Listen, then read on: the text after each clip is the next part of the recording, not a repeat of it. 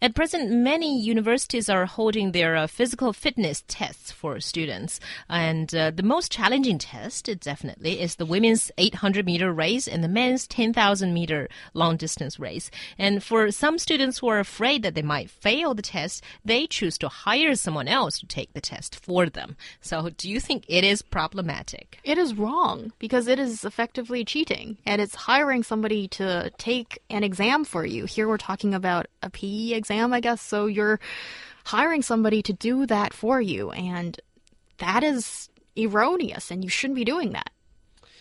Yeah. yes, you're right. But I, I, would say that this is the, the most benign form of cheating that we see uh, in schools and universities across China. Um, I would say that it points to a much larger problem um, that, that many Chinese students um, just feel comfortable um, cheating, whether it's copying answers from someone else's exam, whether it's uh, copying uh, other people's homework, whether it's allowing other people to copy your homework.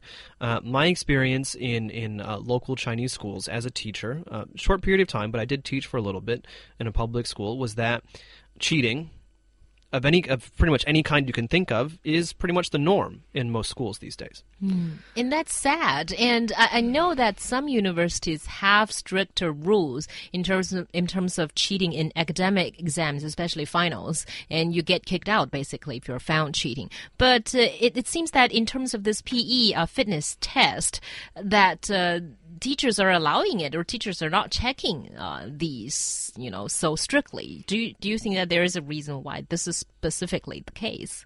Well, I guess because this um, test is not really that important, it doesn't carry that much weight, and um, the PE teachers or the examiners, they are willing to turn a blind eye to it. Yeah, because it, it doesn't it barely even means anything. The only reason that that we have it is that it's somehow linked to scholarships and it's somehow linked to your to your final score when you when you graduate. And I think this also does reflect, um, you know, just just the amount of pressure that and and and the also the amount of, of coursework that most people have in in universities, um, especially when it comes to required coursework. We're not talking about classes they can choose, but just the total number of hours every week that they have to be in classes that they cannot choose. Um, and, and perhaps PE is, is, is one of them. Um, and also, I, I fail to understand what exactly is the link between someone's ability to run a certain distance over a certain period of time and their actual health. Mm. I mean, it might it might it might you know say something about it, but if we want to have a full picture of someone's physical fitness, we need to be looking at a lot more than just a thousand meters. That is true, but I think what they're looking at here is just if you can run, jog, you know, that distance within a limited amount of time, which isn't really that difficult really to short, do. Actually. And also for the 1,000 meter race for men, it's four minutes and 33 seconds, you know, you'll, you'll get to pass. Mm. And then mm. for the female, it's four minutes and 23 seconds. And why is it the girls that, get off easier?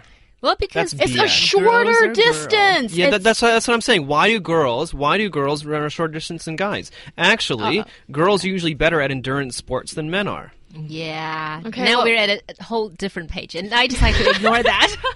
yes, let's do that. Ignore John. So yes, it seems like it's not a big deal. Uh, it's not a very difficult thing to do anyway. Mm. And we mm. hear so much about college students having too much time. And I think they're really just being lazy. Too much time. Yeah, too that's, much that's, time that's, playing. That's, not what I hear. Computer games and just having a lot of free time to do their own thing. And it just seems that I would say people are just lazy, that they're not or or they're exercising. studying or they're studying for their final exams and cannot take the time to go running or they cannot take the time to even go to this exam because they have to study for their physics final or their English final That's or the their final. literature final. You have the whole term to do all kinds of things. It doesn't seem that I don't have enough time to just, you know, four minutes and 33 blaming, blaming seconds the, to run. Blaming the young people has never been a very good argument. well, never going to be popular with the young people, I guess that's true. But uh, in terms of what's the fix, some people are suggesting that uh, you know we should take multiple forms of uh, examinations. For example, you know, have swimming or have something else that also can evaluate your. Yeah, well, why why even have an exam tied to physical fitness? Why not just have compulsory PE courses like swimming, like mm. boxing, like tennis, like anything that you can possibly think of? Do that and let let students choose their course and then maybe we'll actually get more fit uh, university students. Yeah, it just seems that in China, test is still the ultimate answer to everything, to evaluate everything at least. And that's it for this edition of Roundtable. Thank you for listening and stay tuned.